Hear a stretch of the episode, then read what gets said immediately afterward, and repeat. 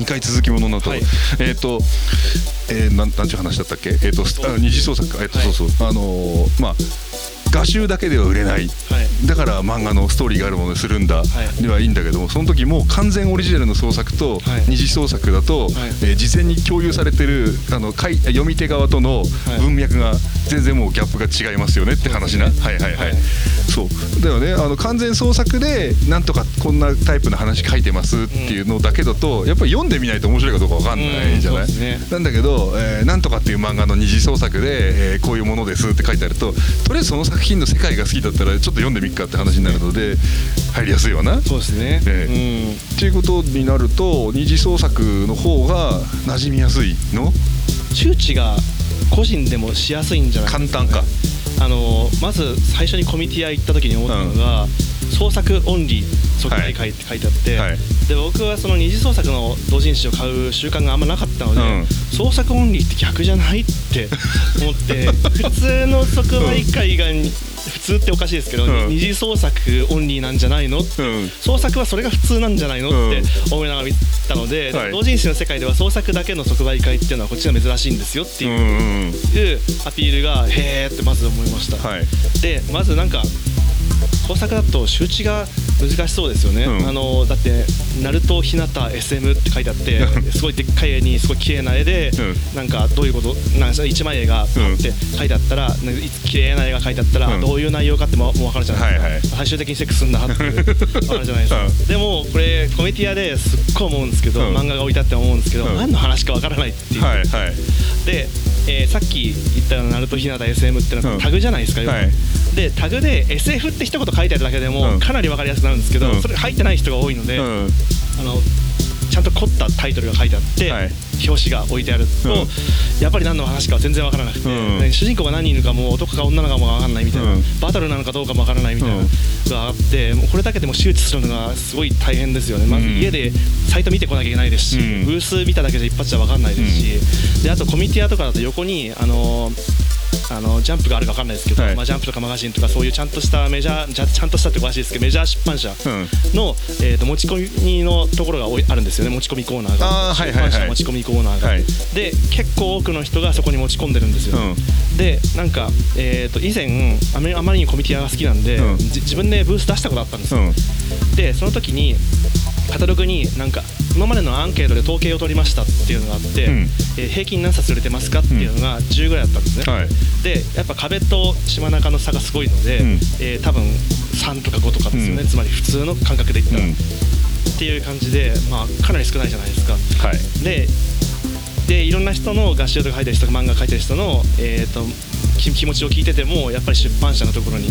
目がいってたりとか、うん。あとあと一万円を書いてる人だったらソシャゲのあなんかあの仕事をくれる人に目が向向いてたりとかはい。して、えーとまあ、まず自分で周知して自分でそこで一人で有名になっていくんだっていうのがすごく難しいんだなって思いまして、うん。で今までずっと画集買ってたんだけど普通の並びだったのが突然長蛇の列になったはい。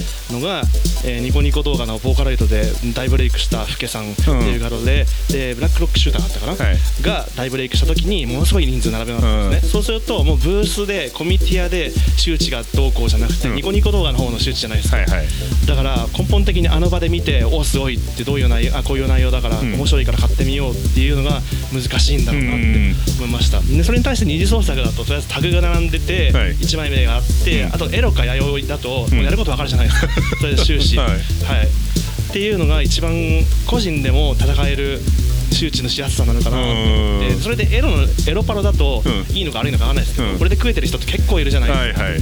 でも創作の漫画で同人誌で出してて食えてるっていうのはあんまりちょっと聞いたことがないので、うん。まあ大変なのかなっていう。うんそういう人もプロになってるよね。そうですね。そうです。ままずプロになっちゃうんですね、うん。そういうレレベルの人だったら、うんまあプロになってるって言い方もちょっとなんか 大ざ大雑把だけど。週刊誌月刊誌でも書いてる、う。んあの商業誌に載せてるよねって話か。そうですね。あとなんかネットの4コマとかで大ブレイクとか、うん。そういう人とかも人気になってる例が多くてそううするとやっぱ周知の仕方が、うん。まあ、4コマとか一発で分かるじゃないですか、うん。見ると。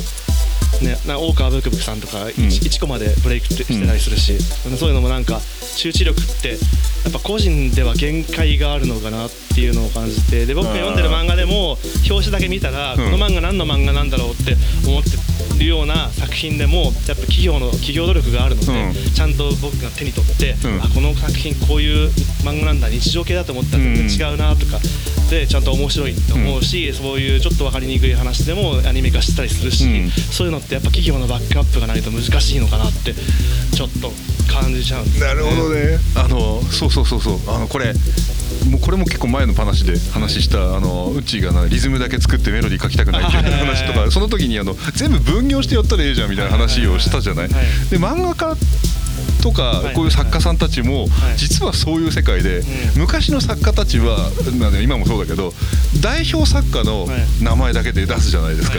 でもその裏には編集者がいてで構成やったりなんだりしてる人がいて販売の営業する人たちがいてっていう形でようやく売れるわけじゃん。うん。だから別に筆一本で食ってきたって言うとかっこいいけどはい。その陰にはいろんなスタッフがついてるわけでしょ。ですでも同人作家って一人じゃん。はい。そこだよ。大変ですよねこれは。そこだよだからでもたくさんのスタッフがそれでご飯を食っていくためレベルで活動するためには、ある程度の商業活動が必要なので、はい。大規模になるっていうどっかのギャップを超えて、ん。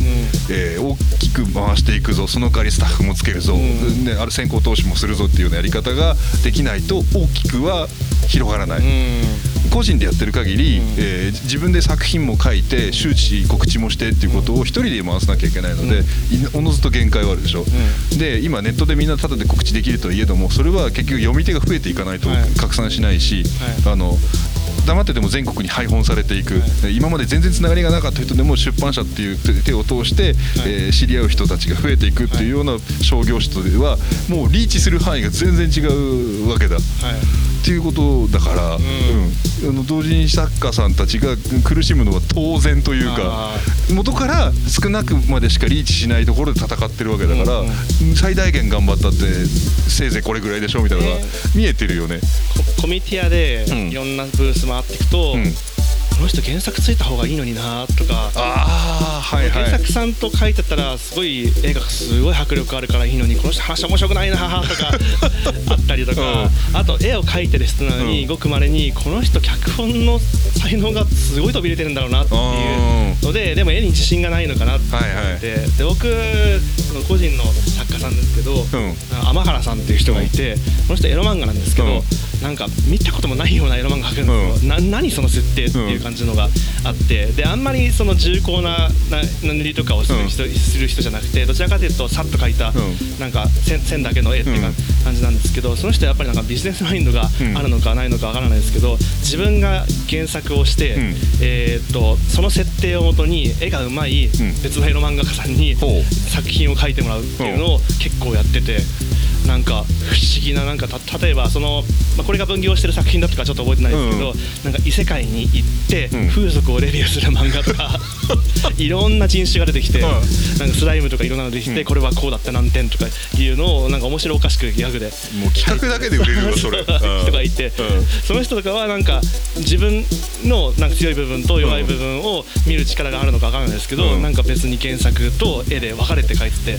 漫画描いてるのに自分が原作ってへえって思って。いやビジネスマインドって言ったけどなんかそれはビジネス、まあ、いわゆるなんだあの金儲けのためにやるビジネスじゃなくて、自分の目的を達成するためにチームを組んでやるっていう意識がちゃんとあるんだな、はいそれな、はいそういうことです。ねビジネスって変な言い方ですけど、うんうん。そうですそういうことですね。すごいなって思いました。なるほどね。そういうのもありなんだね、い。あーそう考えるとやっぱり自分の中でどんなことをやりたいのかを追い求める段階では一人で黙々とやるのもいいと思うんだけども、やりたいことが決まってよしやるぞって決断したら、仲間集めるのいいかもしれないね。ね、でもその絵が飛び抜けてうまくて、うん。ちょっと漫画の脚本が難しい場合で原作さんを探すっていうのはうん。自然に出てくる発想かもしれないですけど、自分で絵描いてて、うん。自分は脚本が得意だから原作になって別の誰かに描いてもらおうっていうところに行くのって結構決断ですよね。でもっと言うと今の同人作家さんグループが今度できたとするじゃん、はい。グループで、はいそしたら我々は絵が描けるから描くけども、はい。あなたちょっと営業得意だから回ってきてよっていう話が出てくるわけでしょ。